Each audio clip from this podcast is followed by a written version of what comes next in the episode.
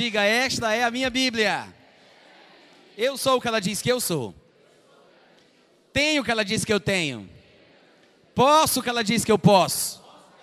Neste momento, eu vou receber a viva, eterna, imutável palavra de Deus. Meu coração está aberto. Minha mente está alerta. E nunca mais serei o mesmo. Nunca, nunca, nunca. Uh, glória. Amém. Gente, é uma alegria poder estar aqui. Eu e Ana estamos presentes em Caruaru desde ontem à noite, se eu não estiver enganado. Vimos ensinar no, na escola, no Centro de Conhecimento Bíblico Zoe. Ana não está aqui comigo agora, porque ela está ministrando na igreja de outro pastor amigo aqui do Rubem, é o Ricardo, que é parceiro de ministério, Fábio, que é parceiro de ministério também.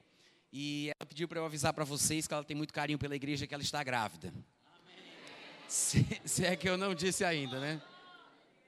O pessoal sempre me perguntava, eu tenho 15 anos de casado, e as pessoas perguntavam, Natan, você tem filhos? Aí eu dizia, não, graças a Deus. Eu disse, graças a Deus, eu disse, claro, a Bíblia diz em tudo dai graças. tem que agradecer por tudo. Graças a Deus por isso também. Benza a Deus.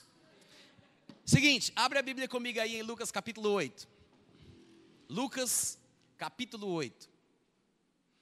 Eu quero compartilhar com vocês um texto bem pequeno, relativamente pequeno, tá? Das Escrituras, e eu quero compartilhar verdades profundas que, que estão aqui. Eu vou tentar ser o mais objetivo, o mais direto possível, mas tem algumas coisas que eu não posso deixar de falar. Então eu gostaria que você prestasse bastante atenção. É uma mensagem que eu venho pregando sobre ela já há muitos anos. É uma das mensagens mais, no meu ponto de vista, claro, né?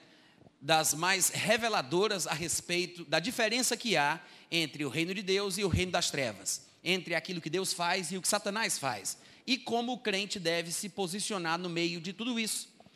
Como cristãos, nós deveríamos seguir a linha de pensamento de Cristo, né? Cristãos seguem a Cristo, imitam a Cristo. Então nós deveríamos ver o ponto de vista que ele tem sobre tudo. E as reações, as ações, o comportamento de Cristo deve ser o nosso padrão. E nessa passagem em particular, olha aqui para mim, eu não disse ainda qual é o versículo. Nessa passagem em particular que a gente vai ler, ela mostra uma coisa que aconteceu com Jesus Cristo. Claro, os discípulos estavam juntamente com ele também, mas a gente vai considerar aqui que Jesus Cristo é o protagonista da história.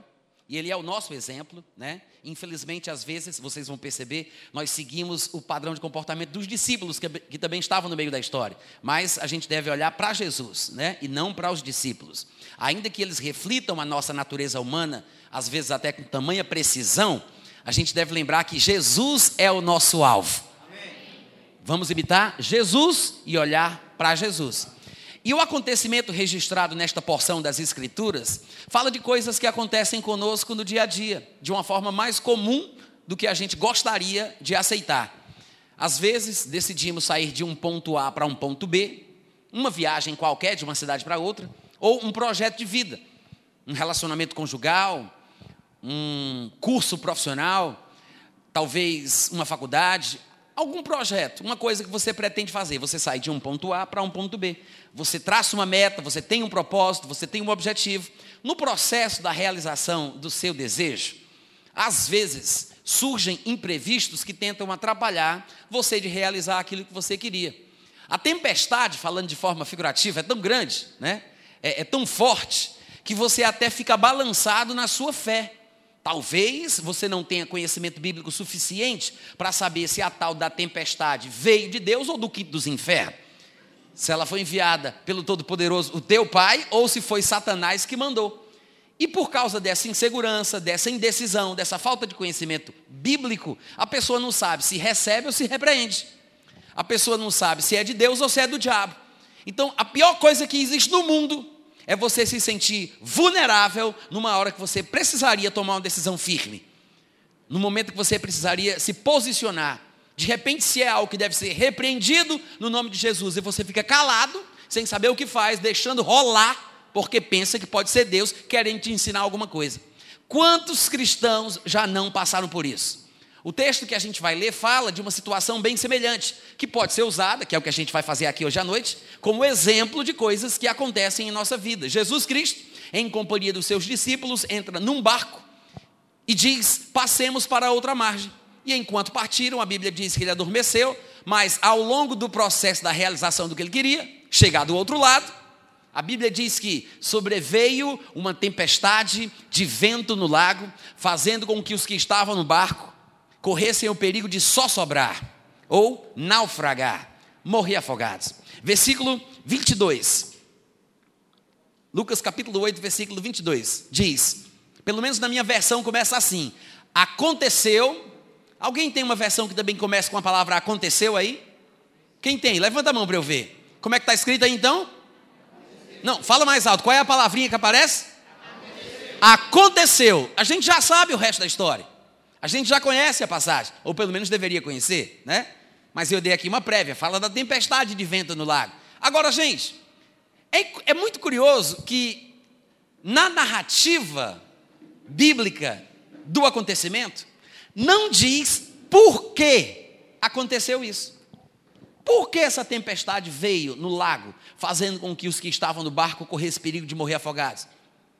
Por que aconteceu isso? Não diz, diz apenas que aconteceu. Agora, quando algo acontece na nossa vida semelhante ao que a gente está vendo aqui, qual é a primeira pergunta que o crente faz? Por que, meu Deus? Por que? Que foi que eu fiz, meu pai? Por que isso, Senhor? Aí faz jejum, vai para a vigília. Lembra até da época passada e coloca caroço de milho para ele poder se ajoelhar em cima. Faz promessa, acende vela o desespero é grande. Tem crentes que vivem traumas passados, já há 3, 4, 5 anos, e não se recuperaram porque estão presos na mesma pergunta: por que, que aquilo aconteceu comigo?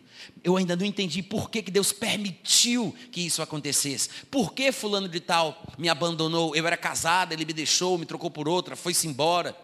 Aconteceu isso, aconteceu aquilo. Por que fulano de tal saiu da igreja? Por que fulano de tal deixou de ser meu amigo? Por que isso? Por que? E tem gente que não consegue viver em paz porque está preso no porquê. É verdade ou não é? É verdade. Para começo de conversa, nós não temos controle sobre as situações que nos cercam. Oi, som, deve ter um problema nesse microfone. Eu vou tentar de novo. Eu disse, para começo de conversa, nós não temos controle sobre as situações que nos cercam. Eu não tenho como evitar que uma tempestade venha até mim.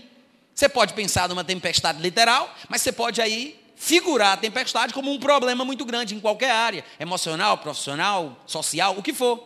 Não temos como evitar que os problemas surjam ou, como diz a Bíblia, aconteçam. Não diz por que aconteceu. O texto não procura satisfazer a curiosidade ávida de um leitor mais interessado. Não está nem aí, só diz que aconteceu. Ponto final. Primeira lição da noite: coisas assim acontecem. Alô? Não tem como fugir. Diga, acontece. acontece. Não, fala com mais convicção. Acontece. acontece. Por que acontece, Natan? Não sei. Mas podemos especular, já que Jesus é o protagonista da história, está no meio, no olho do furacão do acontecimento, será que é porque Jesus não deu dízimo do mês passado? Hein? Sim ou não, pessoal? Não, né? Será que é porque Jesus estava fora da vontade de Deus? Não. Será porque Jesus não foi guiado? Hein? Porque tem gente que gosta de tocar o terrorismo, né? Você está passando isso porque você não foi guiado. Porque se você tivesse sido guiado, você não estava nessa desgraceira toda. Você não foi guiado. Jesus não foi guiado, miséria. Não, não é por isso. Jesus era um homem de Deus, expressa a imagem da pessoa de Deus, em comunhão com Deus o tempo inteiro. Não tem nada a ver uma coisa com a outra, mas nós somos assim. Nós procuramos desculpas, dizendo que queremos respostas, mas não percebemos que coisas do tipo Acontece. Não tem como evitar. Jesus fala lá em João 16, 33: Tenho-vos dito, tenho -vos dito estas coisas para que vocês tenham paz. Para que vocês tenham paz em mim. No mundo passais aflições, mas tenham bom ânimo. Eu venci o mundo, Jesus diz. Gente, Olha que coisa linda. Ele diz: Tenho-vos dito estas coisas para que tenhais paz. Jesus parece associar a paz possível de se ter à consideração que nós damos àquilo que ele diz. Porque ele falou claramente: Eu tenho dito coisas para que vocês tenham paz. Se a gente não tem paz de forma prática, experimental, eu não estou falando dessa saudação que o povo religioso faz. A paz do Senhor, irmão. A paz do Senhor. A paz do Senhor, irmã. A paz do Senhor. Não estou falando disso. Eu estou falando de ter paz. Ter paz. No meio da tormenta, no meio do furacão. Ter paz quando tudo vai bem, todo mundo consegue. Até a bandidagem da turma de Fernandinho Beiramar tem paz. Eu estou falando sobre ter paz quando surge o problema, quando surge a dificuldade, quando tudo vai mal. Aí sim a gente sabe se tem ou não tem paz. Ter paz quando você é rico, todo mundo te acha o melhor pregador do mundo, te dá tapinha nos, nas costas, as ofertas são de 10 mil para cima.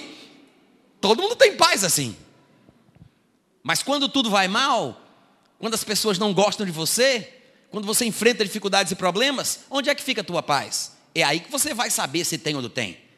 Agora, Jesus disse: Eu falei coisas para que vocês tenham paz. Se não estamos tendo paz de forma prática e experimental no meio da tempestade, no meio do problema, das duas uma. Das duas uma. Ou, ou, o que Jesus falou no da paz coisa nenhuma era conversa fiada e ele nos enganou? Ou o que ele falou traz paz como ele prometeu, mas a gente não liga porque ele disse. O que, é que vocês acham? Posso perguntar? Você não quer a ajuda das cartas? De Pedro, Paulo, João? Irmãos, Jesus nos deu material para que tenhamos paz em toda e qualquer situação. E o detalhe é que ele diz: No mundo passais aflições, mas tenham bom ânimo. Jesus está falando sobre ter bom ânimo quando eu passo a aflição. Não é ter bom ânimo depois que a aflição passar, é quando eu passo a aflição. Quantos entendem a diferença? Porque afinal de contas, ter paz quando tudo vai bem é a paz que Jesus chama de mundana. Eu sei que tem gente que pensa que o mundo não dá paz, mas dá. Não é igual à paz de Cristo mas é uma paz mundana. Jesus disse isso. Deixo-vos a paz. A minha paz não vos la dou como o mundo dá. Então o mundo dá paz? Jesus disse que o mundo dá paz. Mas a paz mundana é uma paz circunstancial. Depende do que acontece ou do que deixa de acontecer. Existe paz no mundo, para o mundo. É uma paz temporária, superficial, condicional, circunstancial, mas existe. Que é aquela paz que depende do que acontece. E esse tipo de paz sobre a qual você está falando aí, Natan, é aquela paz que não tem lógica, não tem explicação, porque tudo vai mal. Mas essa paz não precisa ser explicada, porque ela excede todo entendimento. é uma paz sobrenatural. Essa é a paz do Senhor. É por isso que a gente olha para Jesus Cristo na cruz do Calvário, desprezado pelos seus, rejeitado, escarnecido a ponto de morrer, e está lá ele, fazendo o que, meu Deus? Orando por quem o matava. Pai, perdoa eles, porque eles não sabem o que tu faz, o, que eles fazem. Se fosse alguns de nós que nos dizemos cristãos, estaríamos lá olhando, pai, manda um raio, manda esse, manda esse bando de miserável para o inferno agora para eles aprenderem tudinho o que é que eles estão fazendo. Pesa a mão, Deus. É assim que o crente ora, né? Só que tem muito crente que ora assim que não percebe que o nome da religião dele é macumba e não cristianismo.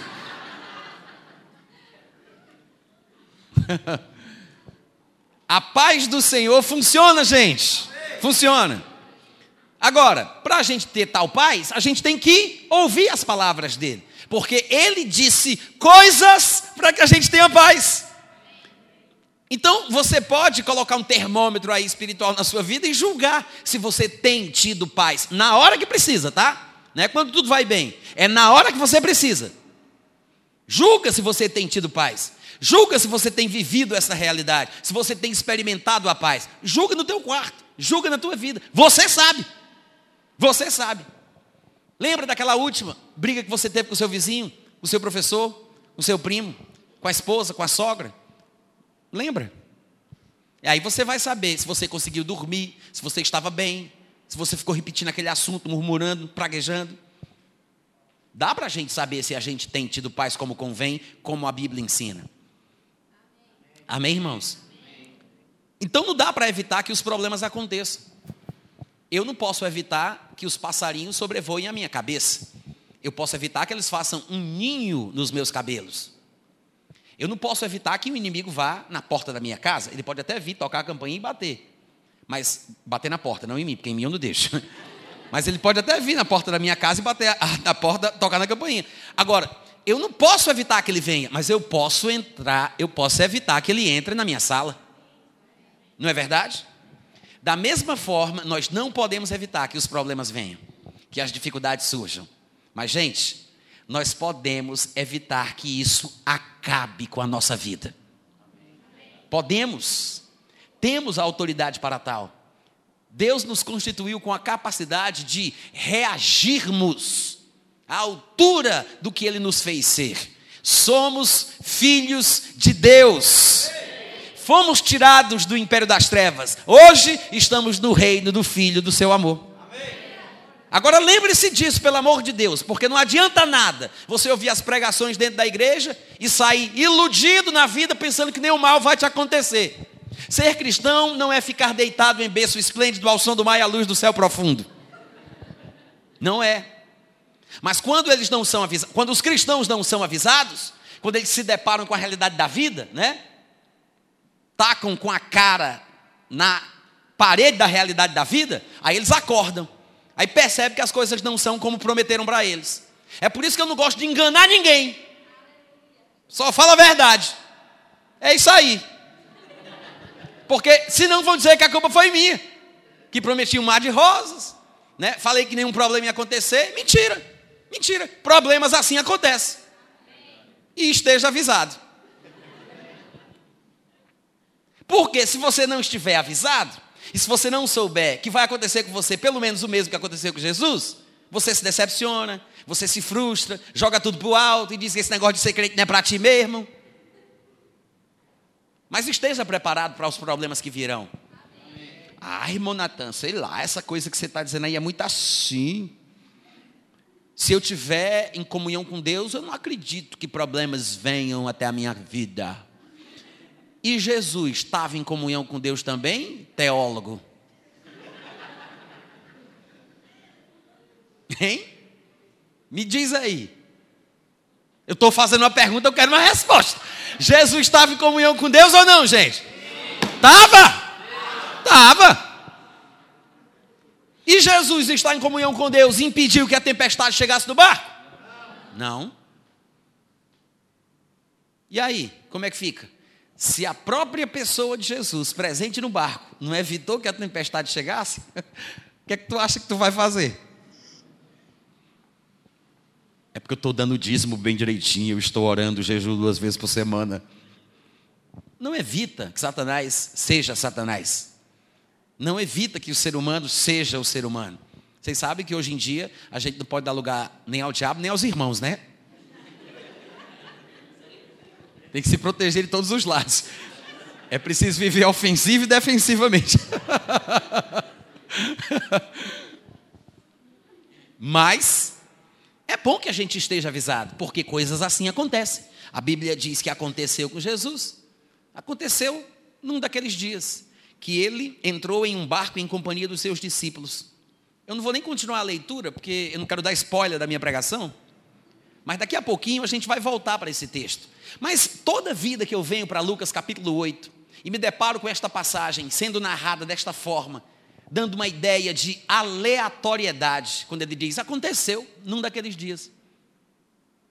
Não tem um linguajar que parece ter sido uma coisa pré-determinada, pré-definida, predestinada. Não estava dentro da agenda do divino.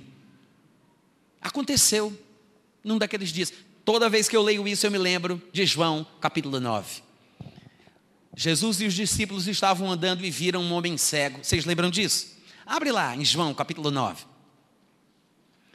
E curiosamente, os discípulos pareciam ser igual a nós, porque eles perguntam, eles querem as respostas, eles são curiosos, né? eles querem entender. E a pergunta que os discípulos fazem para Jesus, ainda que um pouco louca, é: quem pecou, Jesus, ele ou os pais, para que nascesse cego?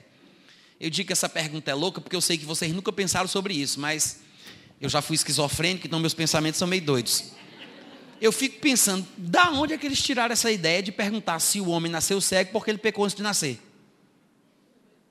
Como assim? Quem entendeu? Não é meio sem sentido a pergunta? Senhor, quem pecou, ele ou os pais, para que nascesse cego? Eu acho que eu não estou entendendo alguma coisa. Como é que ele pecou antes de nascer para nascer cego, criatura? E o pior é isso, Jesus ele responde: nem foi ele, nem foi os pais. Mas pelo menos Jesus respondeu o que eu queria saber. Jesus disse: não foi ele, nem foi os pais. Bom, se ele podia pecar antes de nascer, não me interessa, já sei que não foi.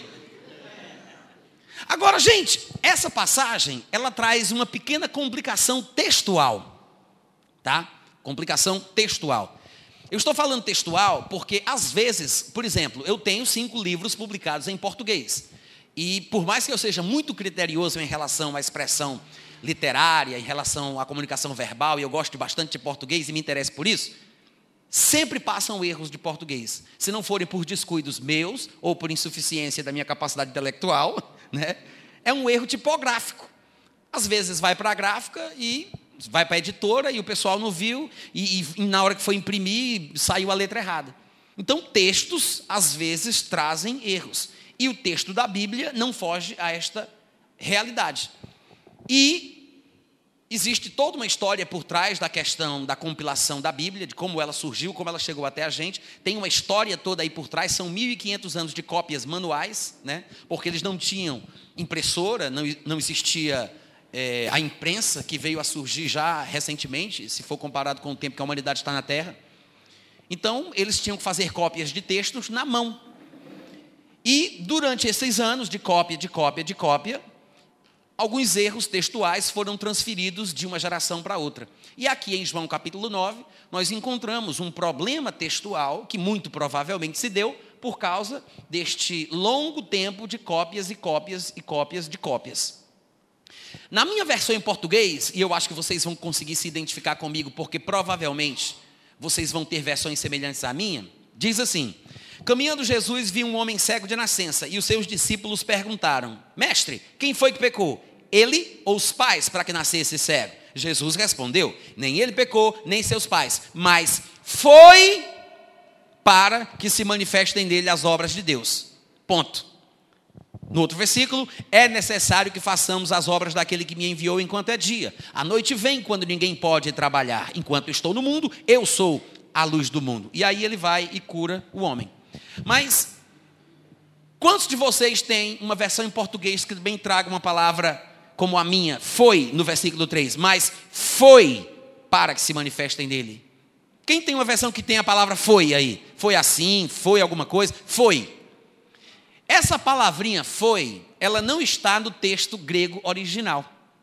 Para falar a verdade, eu até separei algumas versões em português que nós temos, que nos mostram é, possíveis traduções, e no meu ponto de vista até mais corretas do que a, a que eu acabei de ler. A Reina Valera, em português, por exemplo, é uma Bíblia bem conhecida no idioma espanhol, mas existe uma versão em português, diz o seguinte: Jesus respondeu: Não foi ele quem pecou, nem seus pais, mas para que as obras de Deus se manifestem nele. Olha como é diferente. Daqui a pouco você vai entender a diferença que isso faz. Na, na versão Novo Testamento, na segunda pessoa formal, transliterada, que é eu sei que nem todo mundo conhece, diz assim: Jesus respondeu: Nem este pecou, nem os seus pais, mas a fim de que nele se manifestem as obras de Deus. Não diz, isso aconteceu, foi para quê? Foi assim porque. Não, não se fala de uma justificativa do porquê ele nasceu cego. Eu quero que vocês entendam que este foi, que está na minha versão e na de algum de vocês, é interpretativo, não é uma tradução é interpretação, porque eles leram o texto, não compreenderam o seu sentido e acharam que deveria ser isso que Jesus queria dizer. Para fazer sentido no idioma para o qual eles estavam traduzindo o texto original, eles acrescentaram foi, porque interpretaram que o significado era esse. Mas esse texto não contém a palavra foi, foi assim, ou aconteceu para quê. Na Bíblia viva, por exemplo, está escrito assim: Jesus responde, nenhuma coisa nem outra, respondeu Jesus, mas para manifestar o poder de Deus. Veja que não tem foi. Na literal do texto tradicional, ele traz: Jesus respondeu, nem ele pecou, nem os seus pais, mas, aí em itálico, entre parênteses, dependendo da edição da literal do texto tradicional, eles até riscam aquela frase que não está no original, aí vem, foi assim, mas foi assim com a indicação clara de que não se encontra no texto original. Ou seja, segundo a versão, eles querem dizer que o texto original é, mas para que as obras de Deus sejam nele manifestas. Não tem o foi assim. Em outras palavras, isso acaba atrapalhando, porque parece dar a entender que o homem nasceu cego para que as obras de Deus se manifestem nele dando a ideia de que Deus está no controle de tudo e que, inclusive, a cegueira de nascença tem um propósito maior, porque foi assim para que a glória de Deus se manifeste. Como se Deus tivesse alguma coisa a ver com isso. Mas, quantos aqui sabem que o texto grego original não continha os capítulos e os versículos que nós temos em nossas Bíblias hoje?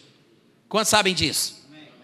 Os capítulos e os versículos foram acrescentados ao longo da história com a intenção de facilitar uma leitura pública, para que a referência citada pelo orador seja facilmente encontrada pelo ouvinte. Então vamos para João capítulo 9, versículo 1. Todo mundo sabe onde é que está, né? Corre para lá, encontra o capítulo 9, encontra o versículo 1. Nem a página é tão precisa como a referência, porque dependendo da edição da Bíblia e da forma que o texto corre na diagramação, a página pode ser outra.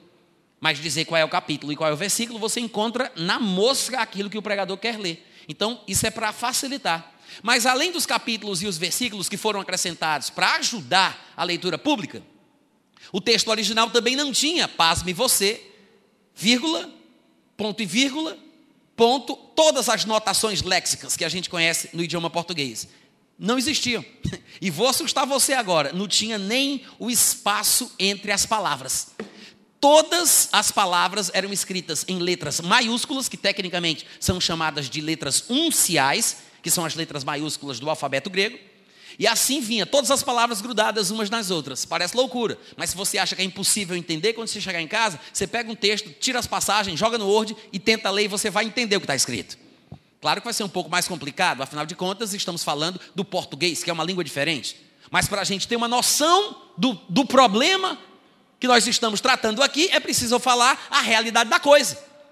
Então você tem que compreender que para passar o texto original, que foi inspirado por Deus, para um idioma, no caso o português, para que a nação brasileira possa ser abençoada com a palavra, os homens de Deus que fizeram esse trabalho enfrentaram grandes dificuldades, inclusive interpretativas.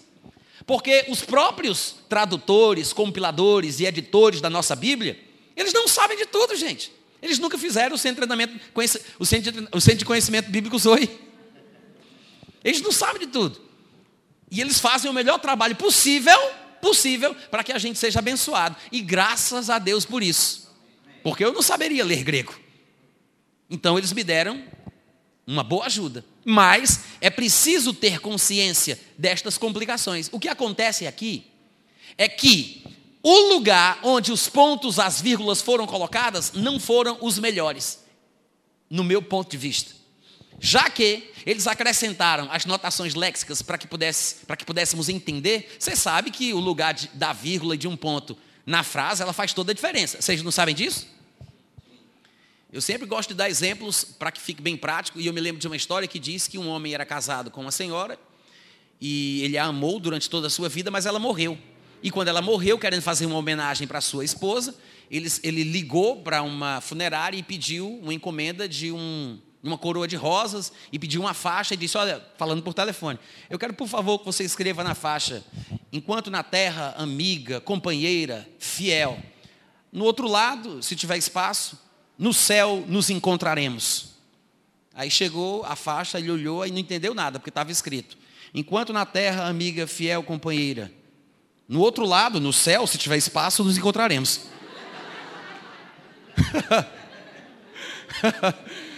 Por quê? Porque a entonação muda o significado das coisas. Quantos concordam comigo? Muda o significado das coisas. As vírgulas, os pontos, são para isso, para a gente entender quando parar, quando fazer uma pausa breve, para quando a gente deve respirar, para entender a entonação, a suposta entonação que veio na fala original, para entender o significado. As vírgulas e os pontos de João capítulo 9 foram colocados no lugar errado. Pronto, falei. A verdade é essa. Eu vou ler para vocês, tá? Numa dessas versões aqui, que não tem o tal do foi, porque não está no grego original. E vou colocar os pontos onde eu quiser. Vocês vão ver como vai fazer a diferença. Presta atenção. Vou ler na Reina Valera, né? A primeira versão que eu li. Jesus respondeu, dois pontos. Não foi este quem pecou, nem seus pais. Ponto. Nada de vírgula. Tira a vírgula. Ponto. Nem ele pecou, nem seus pais. Ponto. Letra maiúscula, na mesma linha. Mais, vírgula. Para que as obras de Deus se manifestem nele, vírgula, nada de ponto. É necessário que eu faça as obras daquele que me enviou enquanto é dia. Porque a noite vem quando ninguém pode trabalhar. Pronto, resolveu o problema. Simples assim. Jesus diz: nem ele pecou, nem seus pais. Ponto. Aí ele começa. Mas, para que se manifestem nele as obras de Deus, porque esta obra deixa implícito que não é de Deus, mas para que se manifestem as obras de Deus, é necessário que façamos as obras de Deus. Simples assim.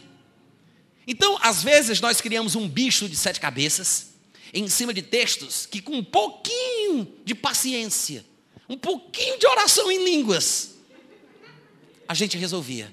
Mas aí o que é que a gente vê? Os seus pregadores prediletos da internet estão lá confundindo a tua cabeça e você batendo palma para eles. Porque eles têm a tendência de fazer isso, por não perceberem o testemunho completo das Escrituras. Mas, volta para Lucas capítulo 8. Volta para Lucas capítulo 8. Eu disse que eu me lembrava desta passagem porque é um evento aleatório, a questão do homem ter nascido cego. E muita gente usa aquele texto para justificar os acontecimentos ruins da vida das pessoas.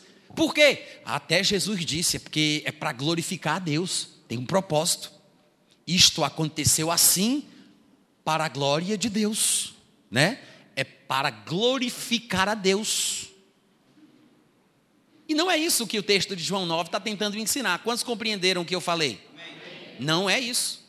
Então, não use esse argumento fajuto, falho, dentro de uma passagem que você também não entende. Porque muita gente não entende Lucas capítulo 8. E o pior de tudo é que na nossa vida, quando coisas semelhantes acontecem conosco, nós temos a tendência de fazer esse tipo de interpretação.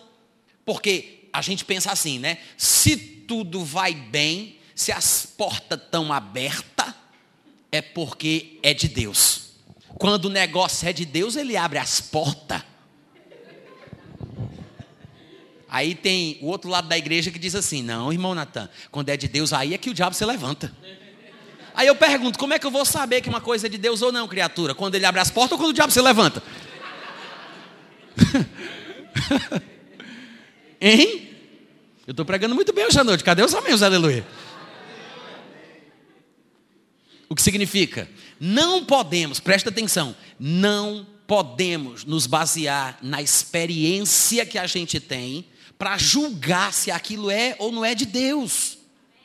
Ah, mas eu, eu vivi isso, irmão Natan. Eu passei por isso.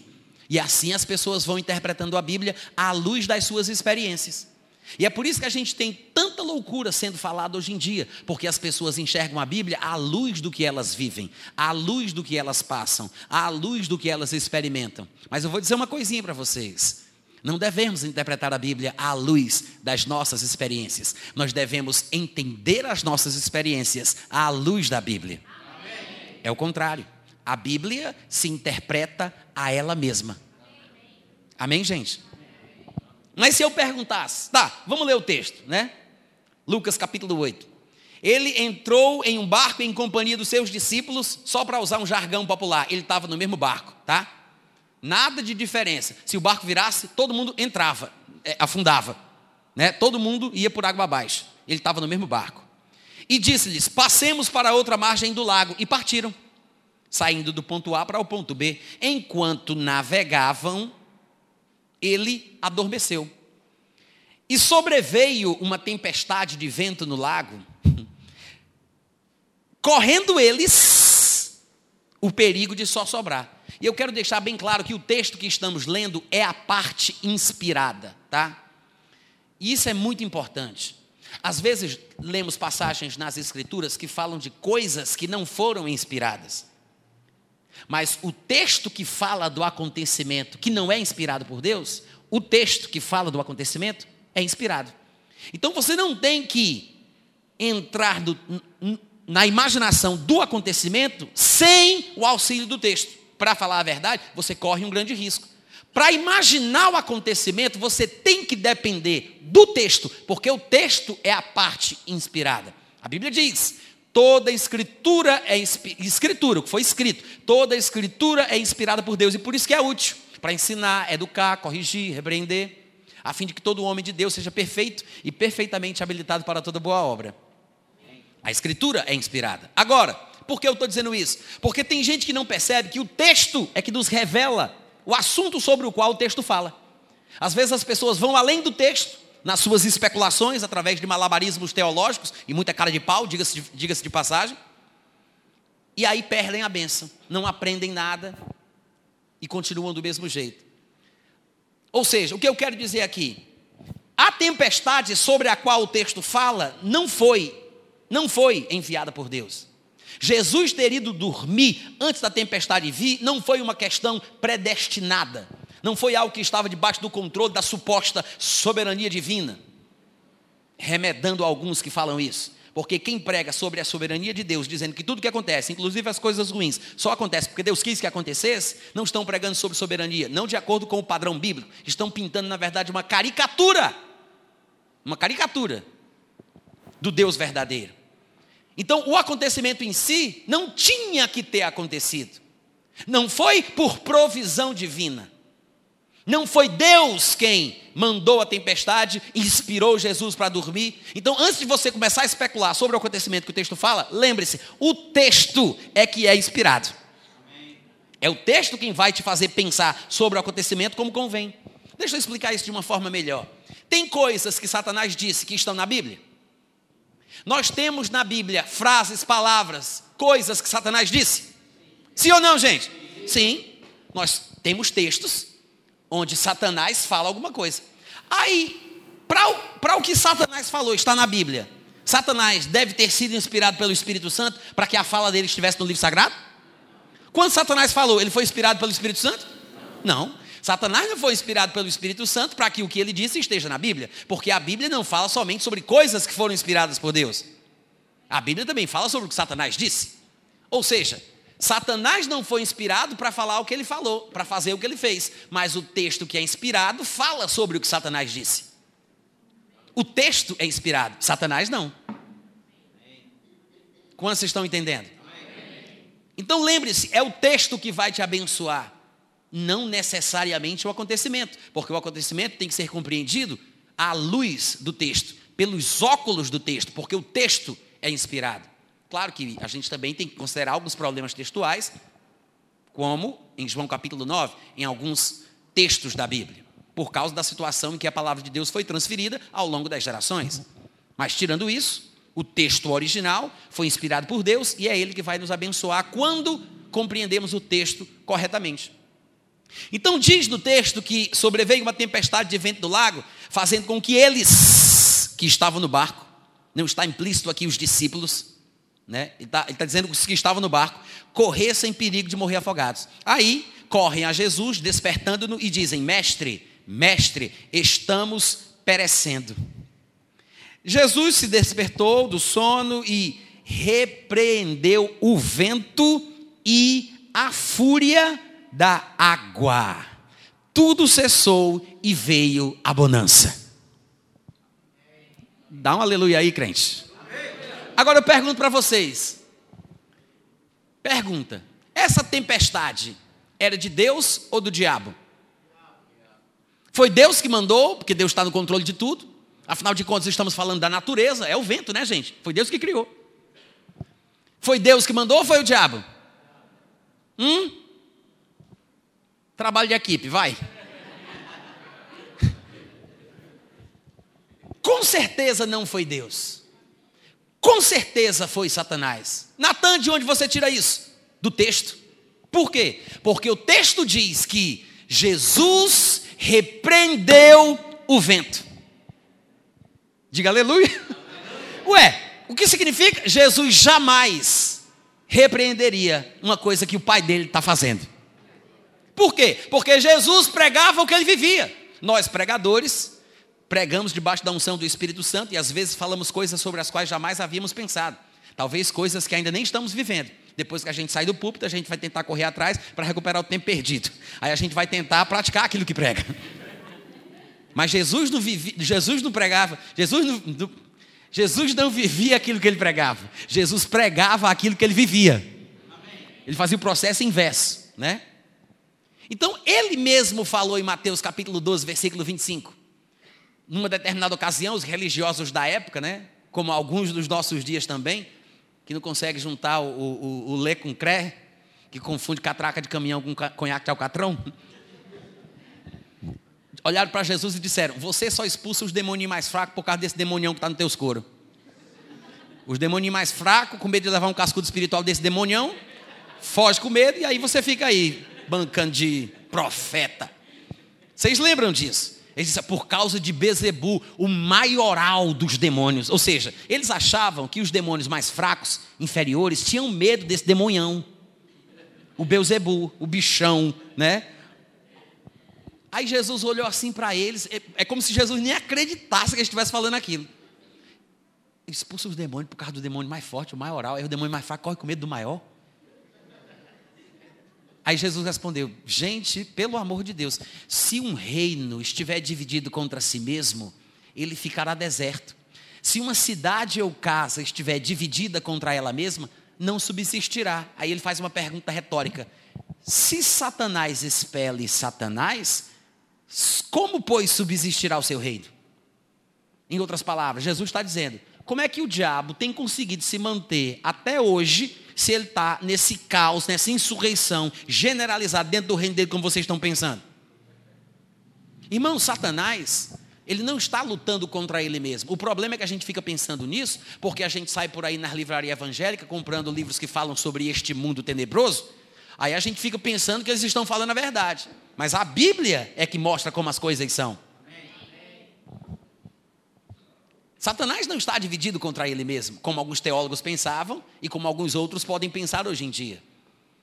Jesus disse, ele não está dividido contra ele mesmo. É como um esperto traficante de drogas. não estou falando de um Zé Ruela qualquer, não. Um esperto traficante de drogas. Que vende droga, os bestas compram, mas ele não permite que os filhos dele usem. Pelo contrário, ele pega o dinheiro que ganha dos bestas e manda os filhos estudar na Europa. Coloca os filhos para estudar nos Estados Unidos, para estudar no exterior. Porque ele sabe que aquilo não presta, que aquilo mata. A divisão é o começo do fim. É por isso que Satanás não está dividido contra ele mesmo, mas ele semeia divisão dentro da igreja. Ele não está dividido, mas a divisão vem dele. Vocês entenderam o que eu falei? Nunca vi uma coisa tão forte no corpo de Cristo como esse negócio de divisão. Pastor que deixa falar, de falar com pastor por causa de besteira. Pastor que é amigo de um pregador que para de falar com aquele pregador porque foi na igreja do pastor com quem ele não fala concorrência e competição. Que coisa infantil. Maduros seriam os crentes que deixassem de congregar num lugar onde o pastor quer controlar as suas vidas, dizendo para onde eles devem ou não devem ir. E que agem como meninos, brigando pela concorrência. Ridículo. Sabe o que, é que eu tenho a dizer a respeito disso? Isso. É isso que eu tenho a dizer sobre isso. Ridículo ridículo. É uma vergonha. Ouviram o que eu falei? Vergonha. Isso me lembra uma história que diz que um crente estava lutando contra Satanás e ele com a espada desembanhada e outro irmão, né? Irmão de armas, irmão de fé, Diz: Meu Deus, um companheiro de fé lutando sozinho contra Satanás, irei ajudá-lo. Aí ele pega a sua arma, chega lá, lutando junto com o irmão diz: Irmão, a paz do Senhor, a paz do Senhor, amado, muito obrigado pela ajuda, nós estamos aqui para isso. O irmão congrega onde? Ah, eu, eu congrego na Assembleia de Deus, e o irmão, congrega na Universal. Aí eles esquecem Satanás, olham um pouco e dizem: guarda.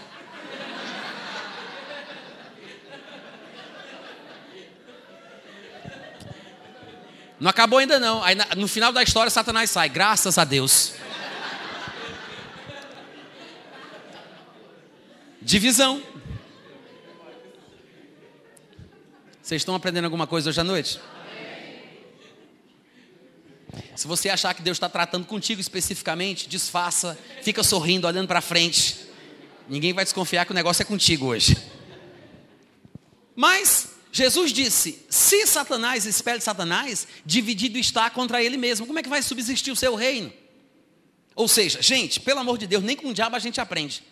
Se nem Satanás expulsa as obras de Satanás, se Satanás não está dividido contra ele mesmo, como é que Jesus vai contra uma obra que é de Deus?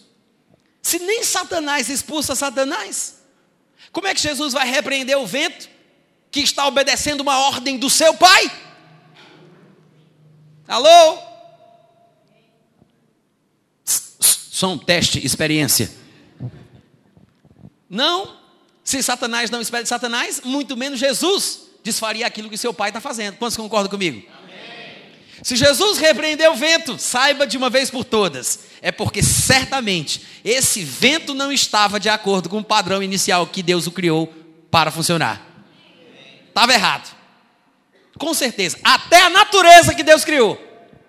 Quando se comporta de uma forma que não é o padrão divino, original, para ela, o crente tem a permissão de amaldiçoar, de repreender. E até hoje tem gente que se pergunta por que Jesus amaldiçoou aquela figueira, né? Porque não entende. Mas era uma figueirinha, bichinha, coitada, Deus que fez. Mas Jesus amaldiçoou. E a praga pegou. Eu tenho um livro só sobre isso eu tenho um livro que é A Força Divina da Fé, onde eu explico tintim por tintim como é que a praga pega. Baseado em Marcos capítulo 11. E o pessoal diz: Ah, Natan, mas que é isso? Praga não pega, não pega em crente. Só pega em crente. Se crê, pega. Se não crê, não pega. Vocês estão rindo, mas eu espero que vocês estejam aprendendo. Amém? Amém, gente? Em tempos modernos é preciso uma linguagem moderna. Praga só pega em quem crê. Em, em quem crê.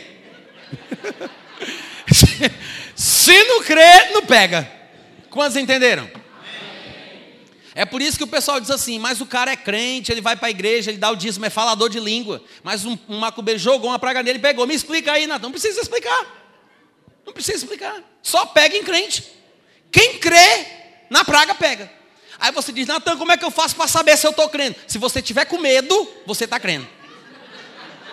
Porque eu não tenho medo de uma coisa que não funciona. Mas se eu estou com medo é porque eu acho que pode dar certo. Quem crê na praga, teme.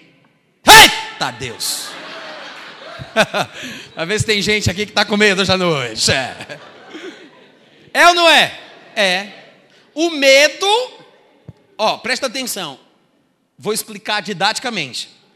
Temer é acreditar no pior. Ouviu? Vocês podem repetir? Temer. Rubem está recebendo essa noite aqui. temer, tá? Não é temer, é temer. É, a... é acreditar no pior, tá? Vamos voltar para o texto que é melhor. Lucas capítulo 8.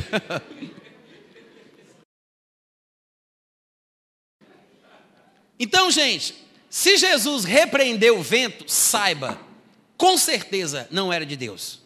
Com certeza. Se fosse de Deus, se fosse, Jesus jamais teria feito isso. Quantos concordam?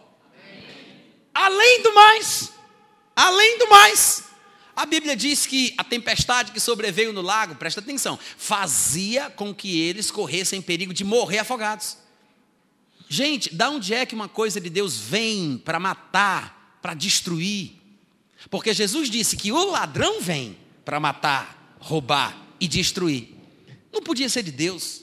Agora, o ponto em questão é: como está o nosso conhecimento destas verdades espirituais para que nós tenhamos uma reação semelhante à de Jesus? Hum? Porque esse é o ponto.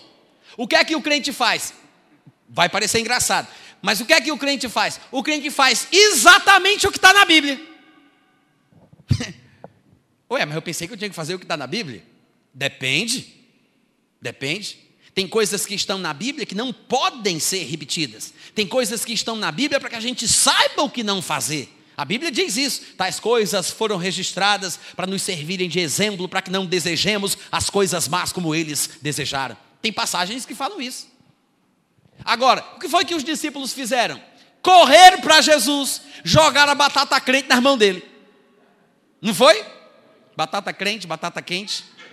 Numa situação como essa. Parece bonito, né? Por quê? Porque mostra que eles criam que Jesus cria. Eles tinham fé na fé de Jesus. E muitas vezes nós somos assim. A gente faz isso achando que é bonito, pensa que é espiritual. Mas você sabe que não é bonito ser feio? Não é bonito ser feio. Mas tem gente que faz isso. Eu coloco o problema na mão de Deus. Segura, Deus. Resolve, te vira. Porque a gente acha que isso é ser espiritual, né?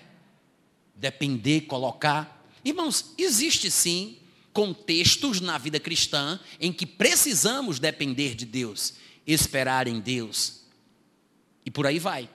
Mas existem outras situações na vida em que nós precisamos fazer o que nós temos que fazer. E Deus não vai fazer por nós o que ele disse que a gente fizesse. É como uma criança que o pai ama, que o pai cuida, que o pai quer bem, e essa criança ele vai carregar nos, braços, nos braços durante um certo tempo da sua vida.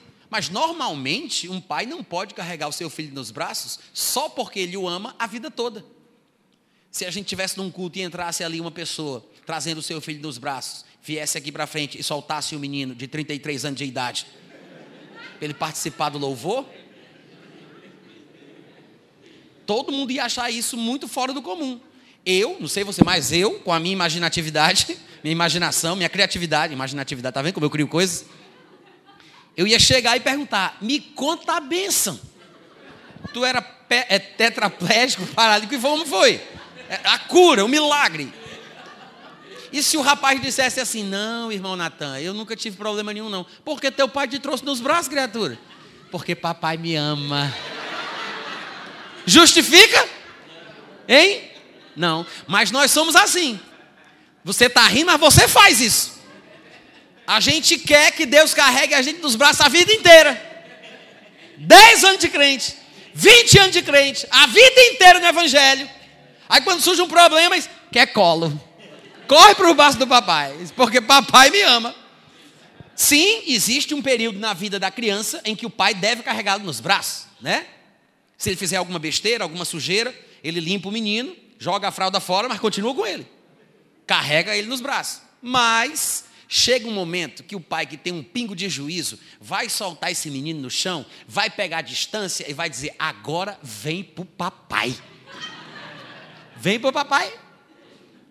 Para fortalecer os músculos, para ele aprender, desenvolver. Afinal de contas, Deus quer que cresçamos e não sejamos eternamente como meninos. Então, sim, existe o contexto no qual dependemos de Deus, esperamos em Deus, colocamos nas mãos de Deus. Existem situações e situações. Assim como existem vários tipos de oração, existem situações específicas com seus contextos específicos. Mas aqui nós vemos que Jesus Cristo, no final da história, vai repreender os discípulos. Porque eu sei que nós lemos que Jesus repreendeu o vento, repreendeu a fúria das águas, mas no resumo da ópera, no versículo 25, quando a história termina, está lá Jesus repreendendo os discípulos também. Ele diz: Onde está a vossa fé? Isso não é um elogio, não, viu gente? Lá em Marcos, no capítulo 4, versículo 40, que é o outro texto que registra o mesmo episódio, está escrito que Jesus disse: Por que sois assim tímidos? Como é que não tendes fé? Isso não é um elogio.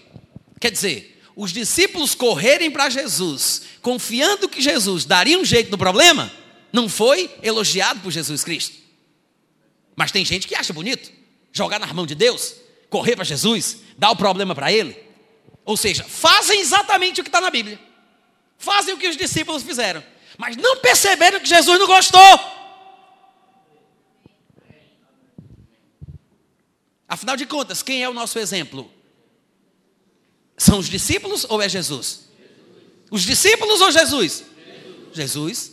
Então a gente tem que pensar como Jesus pensa. A gente tem que tentar entender o que está na cabeça de Jesus e não na dos discípulos. Porque a gente já age assim naturalmente. A gente tem fé na fé de Jesus. A gente crê que Jesus crê. Mas Jesus não está falando sobre a fé dele, ele está falando sobre a fé do povo. Ele não disse, vocês viram aí o que eu fiz? Vocês viram aí? Ele não disse parabéns, outra vez vos digo parabéns. Ele não fez isso. Ele não disse, e toda vez que surgir um problema do mesmo jeito de novo, corra para mim, joga aqui no meu peito que eu mato, resolva a paradinha, porque quem é Deus aqui sou eu. Jesus não disse isso. Ele não disse isso. Em vez de elogiar os discípulos que correram para ele, para ele dar um jeito no problema, ele os repreendeu. E é aí onde a gente fica confuso. Por que Jesus repreendeu os discípulos? Porque o conhecimento que Jesus tinha sobre a situação, sobre os discípulos, talvez não fosse o mesmo que a gente tem. O que a gente pensa de nós, o que a gente pensa do que podemos fazer, o que achamos que temos condição de fazer, até onde nós podemos ir com a nossa fé, qual é o nosso limite como cristãos. O nosso pensamento sobre nós mesmos talvez não seja o mesmo de Jesus Cristo. Porque Jesus só repreende os discípulos porque ele deve saber do que está falando. Compreendem o que eu estou dizendo aqui? Amém. Além disso, gente, não seria justo que Jesus Cristo repreendesse os discípulos por uma coisa que os discípulos não eram capazes de resolver. Pensa comigo, Presta atenção. Se um filho cometesse um erro e o pai, ainda que com dor no coração, soubesse que teria que repreendê-lo e discipliná-lo, mas o filho cometeu um erro e o pai precisa repreendê-lo pelo próprio filho, para o bem do filho. Então o que é que o pai vai fazer? Ele vai aplicar uma correção de uma forma que o filho entenda que numa próxima situação semelhante, o filho tem que agir de forma diferente. Quantos concordam comigo? Amém. Se alguém não concorda, levante sua mão, nós queremos orar por você. Qualquer pai que tem um pingo de juízo, vai fazer isso, porque ele espera treinar o filho para a vida. Amém, gente? Eu sei que tem gente que se escandaliza hoje em dia nesse mundo do politicamente correto, né? O pessoal está querendo falar que se não pode, não pode ser, ah, não se pode bater no filho. E a Bíblia, tá pode? A Bíblia diz que a ignorância está apegada à alma da criança. A vara de correção afugentará dela. E aí, como é que fica? Você vai ficar com a filosofia pós-moderna da sociedade atual ou você vai aceitar o que a Bíblia diz?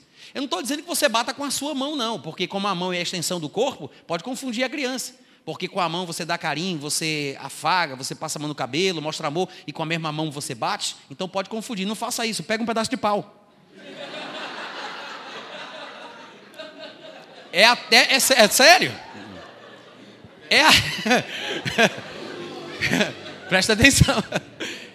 Porque assim você não corre o risco de fugir da palavra. Porque, porque a Bíblia diz, a Bíblia diz, a vara, a vara da correção afugentará dela. Agora entenda, entenda que eu não estou dizendo aqui que o pai vai, ou a mãe, vai bater no filho porque ficou envergonhado no salão de beleza, pela vergonha que o filho fez passar, aí ele desconta no menino. Se controle. Vá para um psicólogo, faça alguma coisa. Vá para uma sessão do descarrego, mude, melhore. Agora, agora, se você quer o bem do filho, se você quer que ele aprenda que numa próxima situação semelhante, ele vai ter que agir diferente, você tem que intervir. Vai ter que disciplinar. E claro que a disciplina vai ser proporcional à gravidade do problema. No caso aqui, Jesus Cristo, como um bom professor, como faria um bom professor ou um bom pai, ele precisava deixar claro que não estava de acordo com o comportamento dos discípulos. Ele não os elogiou. Não é que Jesus não soubesse elogiar em situações que eram convenientes para isso. Em várias ocasiões ele elogia: grande é a tua fé. Mas aqui não era o caso. Então ele diz: cadê a fé de vocês? Onde está a fé de vocês? Sabe por que Jesus pergunta: cadê? Onde está? Porque não dava para ver. Vocês entenderam o que eu falei? Alguém vai dizer assim, mas Natan, a fé não é uma coisa invisível? Não está escrito em algum lugar que a fé é a convicção de fatos que não se veem? A certeza de coisas que se esperam? Se é invisível, se não se vê, como é que você está dizendo que a fé é uma coisa que dá para ver? É porque as pessoas não entendem bem os textos da Bíblia. A Bíblia não diz em lugar nenhum que a fé não pode ser vista, muito pelo contrário. A Bíblia fala, por exemplo, que Paulo estava, que Jesus estava pregando na casa de Pedro, estava tão cheia a casa que não tinha mais como entrar pelas portas. Abriram um lugar no telhado, desceram um paralítico, e a Bíblia diz que Jesus, vendo a fé deles, disse ao paralítico. Noutra ocasião, Paulo estava pregando numa cidade chamada Listra, e um paralítico de nascença ouviu falar Paulo, que, fixando nele os, os olhos, e acontece e vendo que ele tinha fé para ser curado, a Bíblia diz, Jesus, Paulo viu que o homem tinha fé para ser curado. Ou seja, a fé é uma coisa que dá para ver. E o texto de Hebreus, que alguém poderia citar para justificar a suposta invisibilidade da fé, é um texto mal interpretado, se você vai usar ele como base. Porque o que está escrito lá não é que a fé é invisível, ou que quem tem fé não dá para saber, porque é uma coisa que só Deus sabe. O que está escrito lá é: a fé é a convicção de fatos que não se veem. O que não se vê não é a fé, são os fatos nos quais eu tenho convicção. Essa é a parte invisível. Mas a convicção na parte invisível dá para ver na cara. A convicção dá para ver na cara, dá para ver nas palavras, dá para ver no comportamento. Então Jesus não viu fé. Afinal de contas, que fé é essa que a pessoa acorda Jesus para dizer: Jesus, presta atenção, fica assistindo, estamos morrendo. Isso não é fé? Acordar uma pessoa para tirar uma foto para eu morrer, eu vou morrer, eu quero que você tire uma foto para postar no Facebook. Jesus, acorda aí, presta atenção, assiste só, estamos perecendo.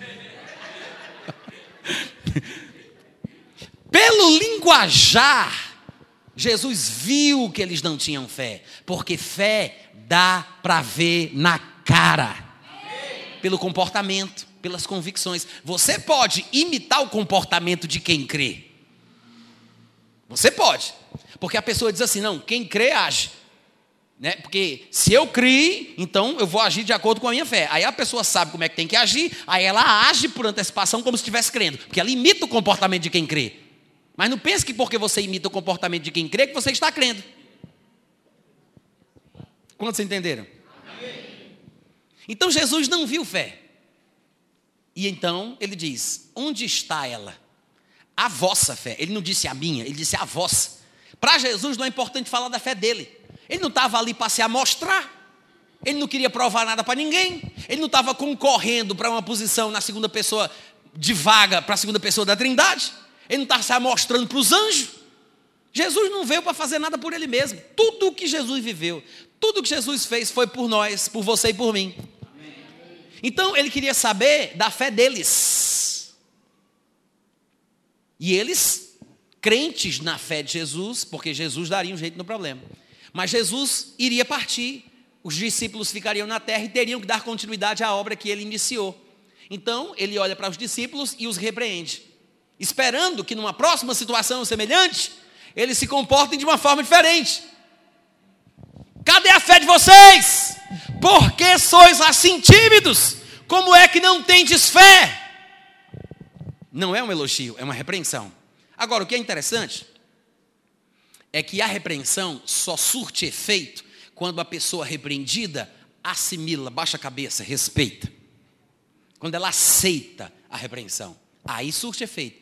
Mas se a pessoa ficar rebatendo da boca para fora, ou se ela não prestar atenção nas entrelinhas da repreensão recebida, ela vai perder a benção. Parece que os discípulos não prestaram muita atenção no que foi que Jesus Cristo disse. Porque no versículo 25, como vocês viram, viram, veem, hum. Está escrito: Onde está a vossa fé? Eles, possuídos de temor e admiração, olha só, diziam uns aos outros: Presta atenção, quem é este? Uau! Quem é este que até aos ventos e às ondas ele repreende e lhe obedecem? Nem ouviram o que Jesus falou, porque Jesus não estava falando sobre ele, Jesus não estava colocando ele mesmo em foco, ele não estava se colocando em foco, ele não estava falando da fé dele, ele estava falando deles e da fé deles. Cadê a fé de vocês? Não é a minha. Eu não estou falando de mim, estou falando de vocês. Se eles tivessem prestado atenção, atenção na repreensão de Jesus, as últimas palavras não seriam estas que lemos aqui. Eles deveriam ter dito uma coisa mais ou menos assim: Como assim? Nossa fé. Onde está a nossa fé? Afinal de contas, quem somos nós que até aos ventos e às ondas repreendamos e nos obedeçam? Ah! Essa sim seria uma ideia bem plantada na cabeça deles. Porque Jesus estava falando sobre o comportamento deles, a fé deles. Quando Jesus repreende Pedro, quando ele começa a afundar nas águas, Jesus o repreende porque ele é que tem que ser repreendido. Porque se a responsabilidade de Pedro está sobre as águas e estivesse nas mãos de Deus, como o povo canta por aí afora, é Deus que vai me fazer andar por sobre as águas. Se fosse Deus o responsável, Jesus não teria que repreender Pedro. Alô? Sabe por que Jesus repreendeu Pedro? Porque Jesus sabia que Pedro era o responsável. Tem que ser repreendido aquele que merece. Jesus repreendeu os discípulos porque os discípulos precisavam de repreensão. Para considerar que numa próxima situação semelhante, eles tinham que agir de forma diferente. Mas eles estavam tão concentrados e tão admirados em Jesus que eles devem ter pensado assim: rapaz, ele repreende os demônios, o demônio obedece. Ele repreende a febre, a febre obedece. Ele, ele amaldiçoou a figueira, a figueira obedeceu. Até os ventos, até os ventos e as ondas, ele repreende e lhe obedecem. Quem é ele? Ou seja, nem entendiam direito porque Jesus podia fazer isso. Eles não, não entendiam. Eles não sabiam quem ele era, por isso não entendiam por que ele fazia o que ele fazia. Quem é ele? Por que isso? Se soubessem quem ele era, não se questionavam por que, que ele conseguia fazer o que fazia. Obviamente, os discípulos também não sabiam quem eram, porque se soubessem quem eram, de acordo com o ponto de vista de Deus, de acordo com o ponto de vista de Jesus Cristo, com certeza eles também teriam feito alguma coisa e não teriam sido repreendidos pela sua inatividade, pela sua falta de fé, pela sua, pelo seu pavor. Mas, assim como os discípulos tinham esta ignorância dupla sobre si mesmos e sobre Jesus, porque perguntavam quem é ele para fazer o que ele faz, mas também demonstraram pelo seu comportamento que não sabiam quem eles eram, por isso não fizeram nada. Mas além dessa ignorância dupla, nós vemos Jesus com um conhecimento duplo, porque Jesus sabia quem ele era, por isso ele fez o que ele fez. Mas não só isso, Jesus sabia quem eles eram. Por isso os repreendeu por terem tido um comportamento aquém do que ele sabia sobre eles. Uh, glória! Isso quer dizer, gente, que nós somos muito mais do que tentaram nos convencer os nossos pregadores prediletos. Você é o que a Bíblia diz que você é. Você tem o que a Bíblia diz que você tem. Você pode o que a Bíblia diz que você pode. Precisamos nos enxergar nas Escrituras, nos compreender na Bíblia. Eu sei que muita gente diz: ah, eu não gosto desses esses, esse chavão evangélico. Eu sou o que a Bíblia diz que eu sou, eu tenho o que a Bíblia diz que eu tenho. Não gosto disso, esses clichês. Você sabe que quem inventou isso foi João Batista? João Batista foi quem inventou esse negocinho. Abre lá em João, capítulo 1 comigo para a gente encerrar a mensagem hoje à noite.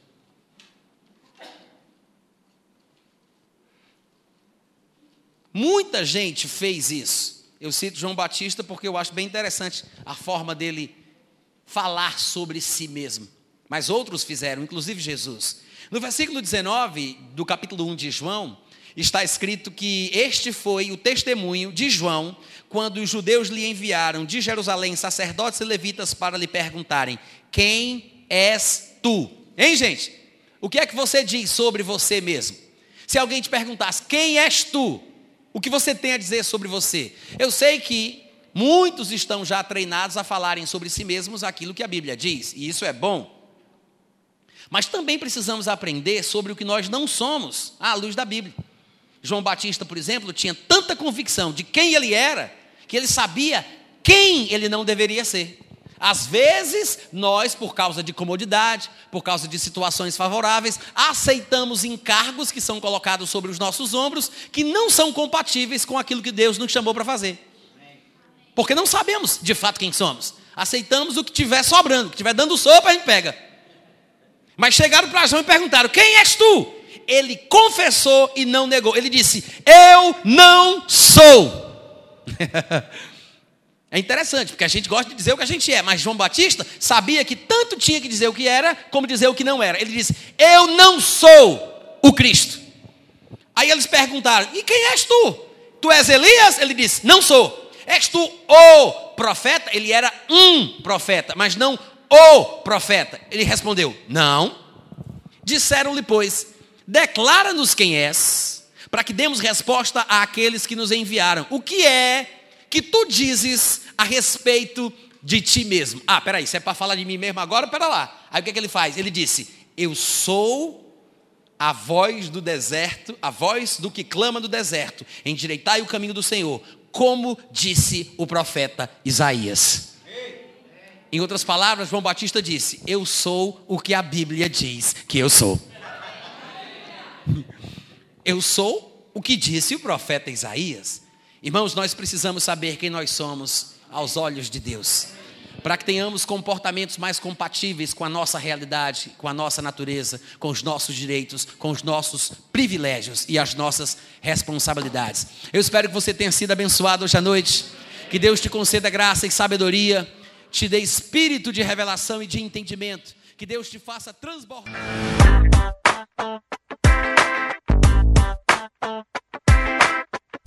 shut the